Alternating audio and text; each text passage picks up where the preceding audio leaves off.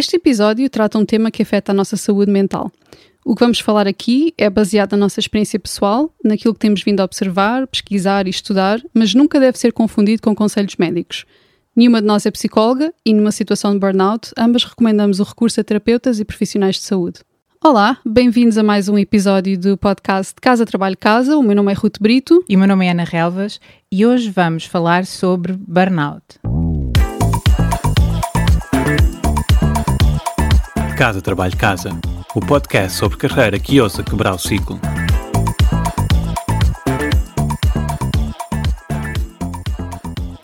Como o dia 10 de outubro é o Dia Mundial da Saúde Mental e o burnout é um dos problemas mais associados às profissões do conhecimento, resolvemos dedicar este mês a este tema com uma série de quatro episódios. Vão ser quatro episódios que saem um bocadinho do nosso formato habitual, que são episódios mais pequenos, mas vamos falar essencialmente sobre quatro coisas. Hoje vamos falar sobre o que é que é o burnout, quais são as causas e como é que se manifesta. No segundo episódio desta série vamos falar sobre como lidar com o burnout para quem está em burnout. No terceiro episódio vamos contar uma história, burnout na primeira pessoa, e no último, como prevenir. Eu fiquei surpreendida por Portugal ocupar o primeiro lugar da tabela dos países europeus com maior risco de burnout.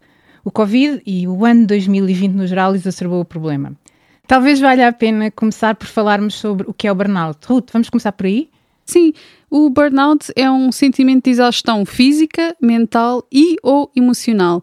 E este sentimento tende a não desaparecer uh, nem com uma noite bem dormida, uma boa noite de sono, nem com umas boas férias. E é também algo que nos impede de funcionar normalmente. Esta parte do impedir de funcionar normalmente é importante e, e nós depois mais à frente vamos falar sobre isto. Uma coisa muito importante a dizer: burnout não é stress, não é? Todos nós lidamos com stress no nosso trabalho e o, sei lá, o ter muitos e-mails por responder, uh, o ter muita coisa por fazer. Isto não significa que estamos em burnout, não é? O stress uh, até pode ser útil, uh, mas deve ser sempre intercalado com períodos de descanso. Ou seja, o viver num estado permanente de stress é que é, é que é negativo, é que é nefasto, não é? A questão de ser permanente. O stress crónico, sim, sem recuperação, pode levar a burnout e muitas vezes leva. Apesar de já se estar a falar mais hoje em dia sobre este tema, existem ainda vários mitos sobre o burnout e nós vamos falar sobre quatro. O primeiro é que o burnout não é um grande problema. E, e, como a Ruth já referiu um bocadinho, a nível individual, o burnout limita a nossa capacidade de trabalho e tem impacto na nossa saúde, na qualidade das relações e também no limite da nossa felicidade. A nível global, um, há estatísticas impressionantes e tem algumas para partilhar connosco. Uhum. Uh, a primeira é que a síndrome de burnout custa 3,2 mil milhões por ano às empresas portuguesas. Portanto, aqui estamos a falar só de Portugal. Também podemos uh, pensar no facto de 77% das pessoas, dos trabalhadores, já ter experienciado burnout, alguns uh, em, em determinada altura, no seu trabalho atual. Isto é com base num estudo recente da Deloitte que entrevistou mais de mil pessoas. 83% destas pessoas admitiram que o burnout acabou por afetar negativamente as suas vidas e também as suas relações pessoais, portanto, para além do trabalho. 64% diz que está sob stress constante no trabalho. E, e aqui um, um, uns dados um bocadinho mais extremos. Uh, as, se nós pensarmos nas taxas de suicídio em pessoas que trabalham em, em social work, não é aquele, aquele, tipo, aquele tipo de trabalho que é muito cuidar dos outros, que é, são as profissões que têm mesmo mais uh, propensão a causar burnout, a causar esgotamentos, as taxas de suicídio são muito mais altas do que no público em geral. Uh, no caso dos homens são 40% mais altas e das mulheres são 130% mais altas. E, e, isto, infelizmente, como nós sabemos, exacerbou-se muito no, no, no, ano passado, não é? E neste ano ainda por causa, por causa da pandemia. Nós vamos deixar nas show notes, existem mais estatísticas para quem ainda duvida que o burnout é um problema sério e grande e que afeta mesmo muita gente. Nós vamos deixar mais estatísticas um, no, nas show notes para quem quiser consultar. Não podemos continuar a meter debaixo do tapete, não é? E é uhum. mesmo importante começarmos a falar mais sobre isso. O segundo, o segundo mito é que é fácil detectar.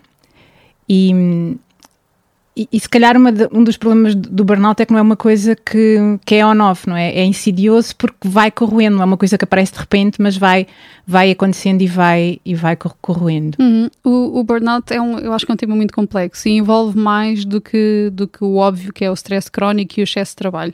Há uma, uma uh, autora, uma das maiores investigadoras nesta área, que é a Christina Maslach, penso que estou a dizer bem o nome dela.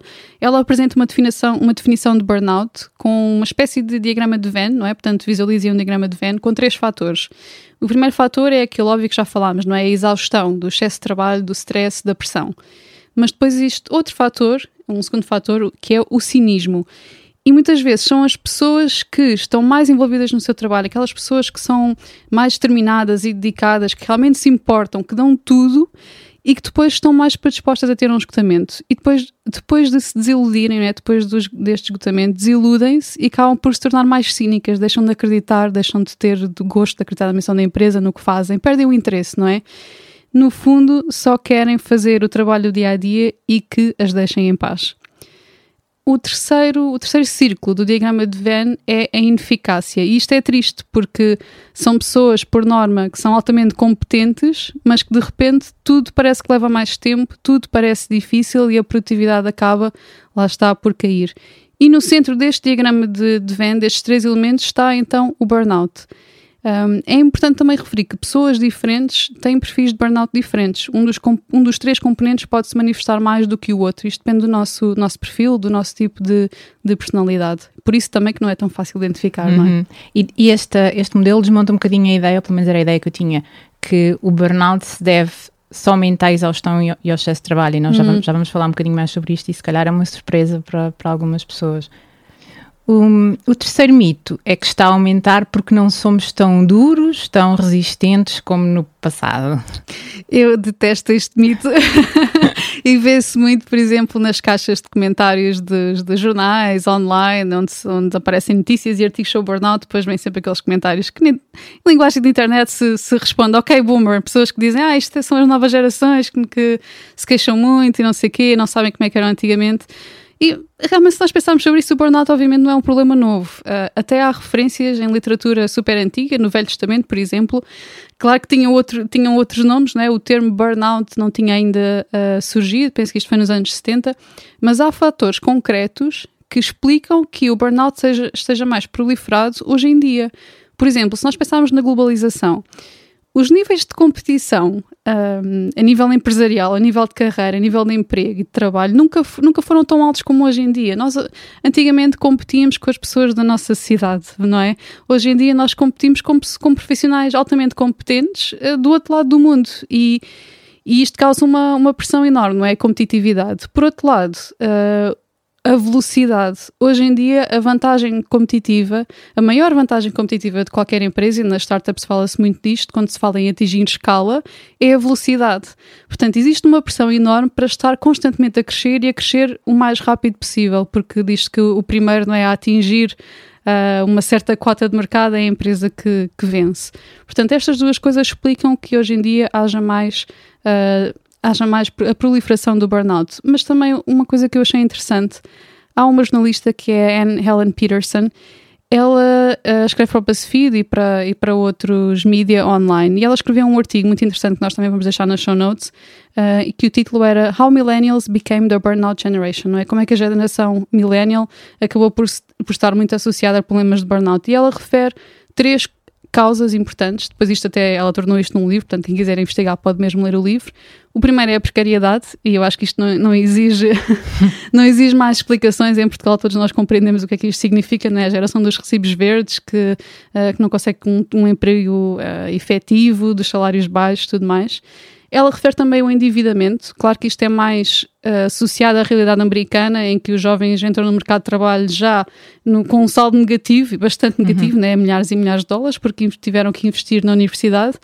Mas se nós pensarmos aqui, transpusermos isto à nossa realidade, nós podemos não sair da faculdade endividados, mas temos aquele grande problema que os jovens não conseguem sair da casa dos pais, uh, não conseguem ter autonomia financeira. Os salários são baixos para o custo de vida e para as rendas, não é? Quem outras gerações que já conseguiram comprar casa com outras condições de mercado não têm este problema. E depois também, claro, não podíamos deixar de falar das tecnologias digitais, não é? o constante, uh, o ser bombardeado constantemente com toda a informação, todas as notificações. Portanto, nós já falámos disto aqui noutros uhum, episódios, uhum. não é? é? é? um tema que nós vamos, vamos voltar, mas é, é, no fundo, o mundo está mais rápido, mais exigente, mas o sistema humano, e quando eu falo aqui sistema humano é mesmo a nossa capacidade uhum. mental e física, não teve tempo para acompanhar. Portanto, a evolução ainda vamos precisar, se calhar, de muito, muito tempo para conseguir, conseguir responder a isso.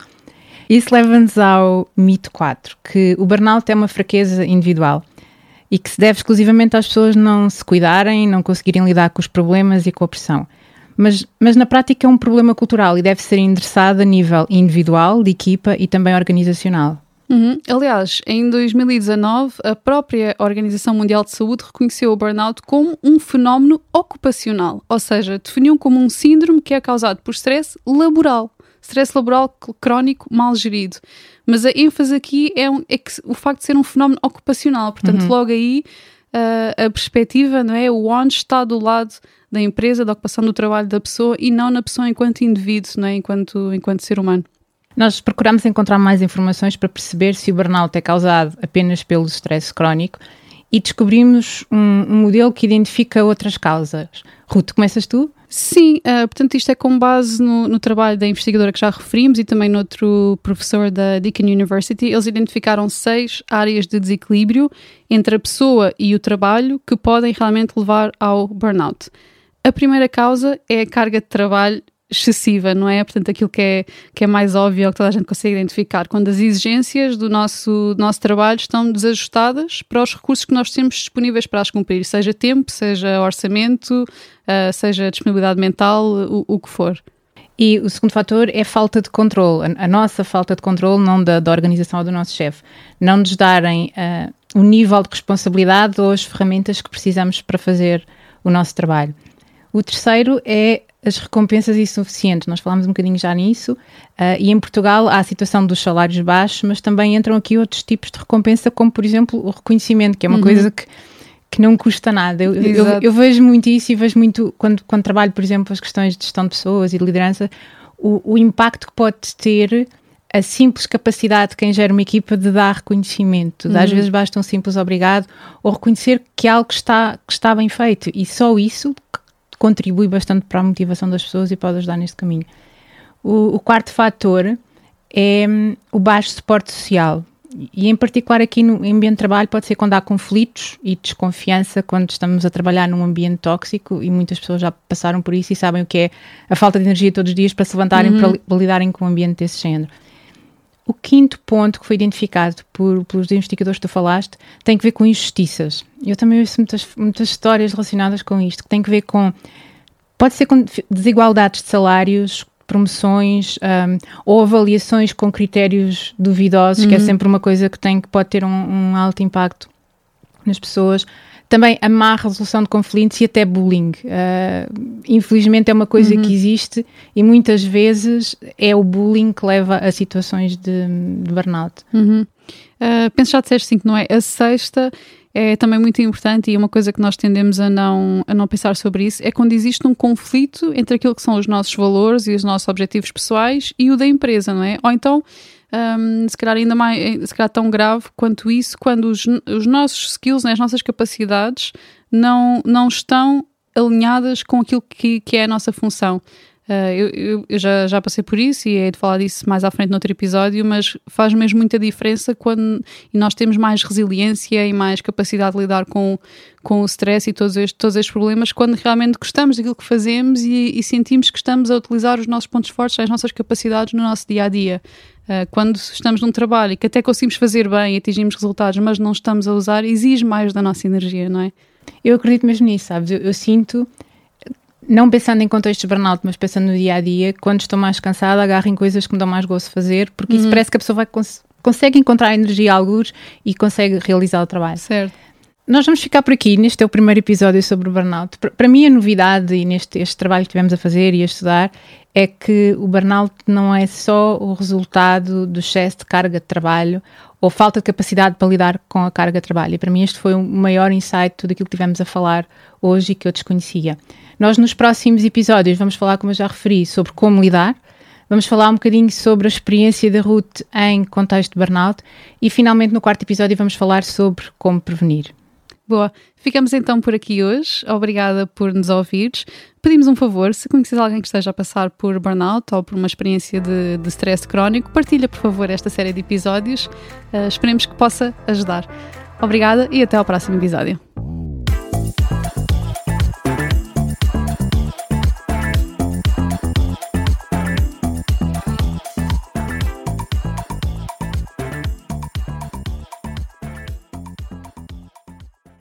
Sabias que já podes apoiar o nosso trabalho?